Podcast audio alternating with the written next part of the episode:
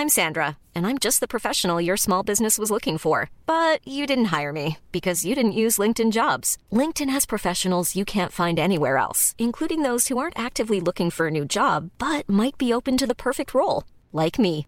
In a given month, over 70% of LinkedIn users don't visit other leading job sites. So if you're not looking on LinkedIn, you'll miss out on great candidates like Sandra. Start hiring professionals like a professional. Post your free job on linkedin.com/people today.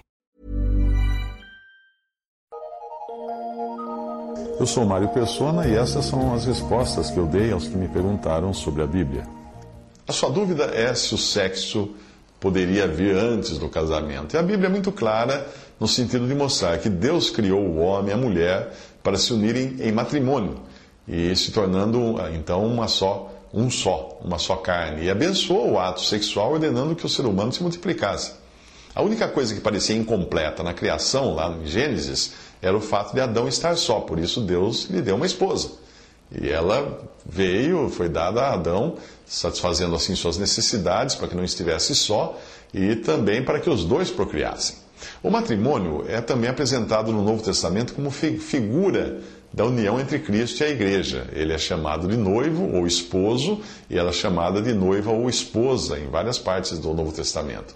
Será que alguém gostaria de ter um relacionamento apenas eventual com Jesus, só para experimentar? Quando alguém se converte a Cristo, diz sim para Ele. E quando alguém se casa, diz sim para a pessoa amada. Não apenas para unirem seus corpos, mas para se tornarem um. Portanto, o sexo no matrimônio não é pecado, mas é uma ordenança divina. Deus que ordenou o sexo no matrimônio, no seu projeto original. O homem deturpou isso como deturpou tudo mais também. Uh, a ideia do sexo antes do casamento é liviana, porque ela parte do pressuposto de que possa existir uma união sem um compromisso, sem um comprometimento. Algo que não estava nos planos de Deus. Uh, tem algumas passagens que demonstram o pensamento de Deus a respeito do sexo fora do casamento, seja ele na forma de prostituição, adultério ou fornicação, que seria talvez o caso de um, de um sexo durante namoro. Não é? Uh, Êxodo 20, 14 diz: Não adulterarás. Uh, é um sexo, é sexo, prática do sexo fora do casamento, provavelmente entre pessoas casadas. Também outra passagem, ora, as obras da carne são manifestas, as quais são prostituição, impureza, lascívia, idolatria, feitiçaria, inimizades, contendas, ciúmes, iras, facções, dissensões, partidos, invejas, bebedices, orgias e coisas semelhantes a estas, contra as quais vos previno, como já antes vos preveni, que os que tais coisas praticam não herdarão o reino de Deus. Isso está em Gálatas 5, 19 a 21. Mais uma passagem diz assim: Não sabeis que os injustos não, herdarão o reino de Deus? Não vos enganeis, nem os devassos, nem os idólatras, nem os adúlteros, nem os efeminados, nem os sodomitas, nem os ladrões, nem os avarentos, nem os bêbedos, nem os maldizentes, nem os roubadores herdarão o reino de Deus. Fugir da prostituição. Qualquer outro pecado que o homem comete é fora do corpo, mas o que se prostitui peca contra o seu próprio corpo. 1 Coríntios 6, de 9 a 10, eh, e depois versículo 18 também. Uh, outra passagem, porque essa é a vontade de Deus, a saber, a vossa santificação, que vos abstenhais da prostituição e que cada um de vós saiba possuir o seu vaso, aqui falando do corpo humano, em santidade e honra, não na paixão da concupiscência como os gentios que não conhecem a Deus. 1 Tessalonicenses 4, de 3 a 5. Outra passagem. Porque os lábios da mulher licenciosa destilam mel, e a sua boca é, é, mais macia do que o azeite, mas o seu fim é amargoso como absinto, agudo como a espada de dois gumes. Os seus pés descem à morte, os seus passos seguem no caminho do Seol. Ela não pondera a vereda da vida. Incertos são os seus caminhos, e ela, e ela ignora.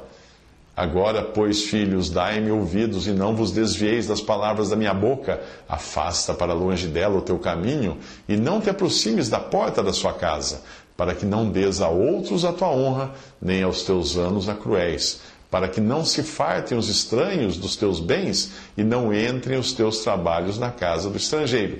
e gemas no teu fim quando se consumirem a tua carne e o teu corpo, e digas: Como detestei a disciplina! E desprezou o meu coração a repreensão, e não escutei a voz dos que me ensinavam, nem aos que me instruíam, inclinei o meu ouvido. Quase cheguei à ruína completa no meio da congregação e da assembleia. Bebe a água da tua própria cisterna e das correntes do teu poço. Derramar-se-iam as tuas fontes para fora, e pelas ruas os ribeiros de águas sejam para ti somente, e não para os estranhos juntamente contigo. Seja bendito o teu manancial, e regozija-te na mulher da tua mocidade como corça amorosa e graciosa, a cabra montesa, sacia em ti os seus seios em todo o tempo, e pelo seu amor ser encantado perpetuamente. E por que, filho meu, andarias atraído pela mulher licenciosa e abraçarias o seio da adúltera? Provérbios 5, de 3 a 20. Mais uma passagem. Assim como Sodoma e Gomorra e as cidades circunvizinhas, que havendo-se entregue à fornicação, como aqueles e ido após outra carne, foram postas, por exemplo, sofrendo a pena do fogo eterno. Judas 1, versículo 7.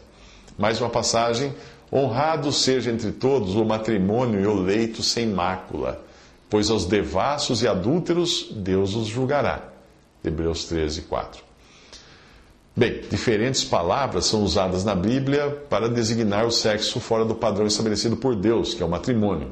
Palavras como adultério, fornicação, prostituição, lascívia são algumas delas. Adultério é quando um ou ambos, os praticantes do ato sexual, eh, é casado com outra pessoa. Em algumas passagens, o termo é usado no sentido de infidelidade do povo de Deus que se entregava a outros deuses, aos deuses pagãos. Fornicação é um ato sexual entre pessoas não casadas. E a palavra também pode aparecer referindo-se ao adultério por causa do seu sentido mais amplo. Prostituição envolve a troca de favores sexuais por dinheiro ou algum tipo de benefício, e a venda do corpo ou sua compra da parte do outro, né, que, que procura a prostituta. Uh, lascívia é sensualidade exagerada, é a prática de atos libidinosos, libidinosos que estimulam a sexualidade. Efeminados e sodomitas refere-se ao ato sexual entre pessoas do mesmo sexo, como é descrito em Romanos capítulo 1. Portanto, fica mais do que claro que Deus condena o sexo fora do matrimônio. Qualquer uma dessas instâncias não é matrimônio. Eu sei que o jovem sofre tentações, mas Deus é poderoso para sempre prover as forças necessárias para nós não sermos derrubados. Quando alguém cede, é porque quis ceder e não porque não teve forças suficientes para fugir do pecado. Eh, eu gostaria ainda que você meditasse bastante no que está em Provérbios capítulo 5, que eu mencionei acima, e também Provérbios 6, versículos 20 ao 35, que diz assim: Filho meu, guarda o mandamento de teu pai, não abandones a instrução da tua mãe, ata-os perpetuamente ao teu coração e pendura-os ao teu pescoço.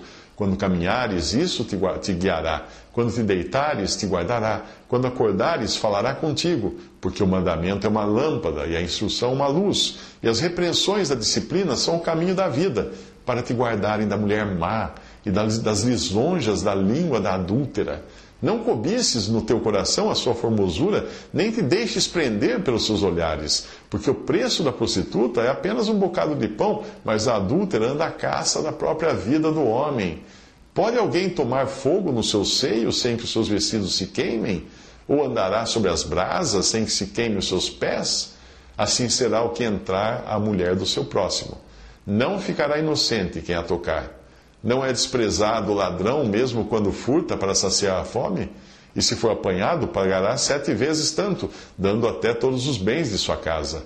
O que adultera com uma mulher é falta de entendimento. Destrói-se a si mesmo quem assim procede. Receberá feridas e ignomínia, e o seu próprio nunca se apagará. Porque o ciúme enfurece o marido que de maneira nenhuma poupará no dia da vingança, não aceitará resgate algum, nem se aplacará, ainda que multipliques os presentes. Alguém poderia argumentar que tudo isso que eu disse tem mais a ver com sexo fora do casamento, no sentido de adultério, de pessoas casadas, ou um casado, outro não casado, e não com a possibilidade de um homem e uma mulher poderem se conhecer melhor e ter relações sexuais antes do casamento, até para se conhecerem. Mas em qualquer caso não se trata de sexo extraconjugal? ou seja, fora do casamento? Hum? Esses argumentos caem por terra com uma simples pergunta: foi esta a ordem que Deus estabeleceu, a ordem de eventos? O que vem primeiro, o que vem no meio, o que vem depois? Veja Gênesis 2, 24. Portanto, primeiro, deixará o homem seu pai e sua mãe, sai de casa. Segundo, unir-se-á a sua mulher, casamento. Terceiro, serão uma só carne. Esse é o ato sexual.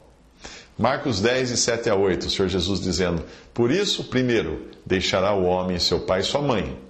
Segundo, unir-se-á sua mulher. Terceiro, serão os dois uma só carne. E assim já não serão dois, mas uma só carne. Efésios 5,31 também fala algo que é interessante. Por isso, primeiro, deixará o homem seu pai e sua mãe. Segundo, se unirá a sua mulher. Terceiro, serão dois numa carne. Essa é a ordem. Primeiro, o homem deixa seu pai e sua mãe. Segundo, ele se une à sua mulher. Isso é chamado de matrimônio, não é? Terceiro, eles se tornam uma só carne. Para não haver dúvidas quanto ao que significa ser uma só carne, vamos ler 1 Coríntios 6,16, quando o apóstolo Paulo fala de prostituição. Ou não sabeis que o que se ajunta com a meretriz, com a prostituta, faz-se um corpo com ela? Porque serão, disse, dois numa só carne. O ato sexual não é o casamento.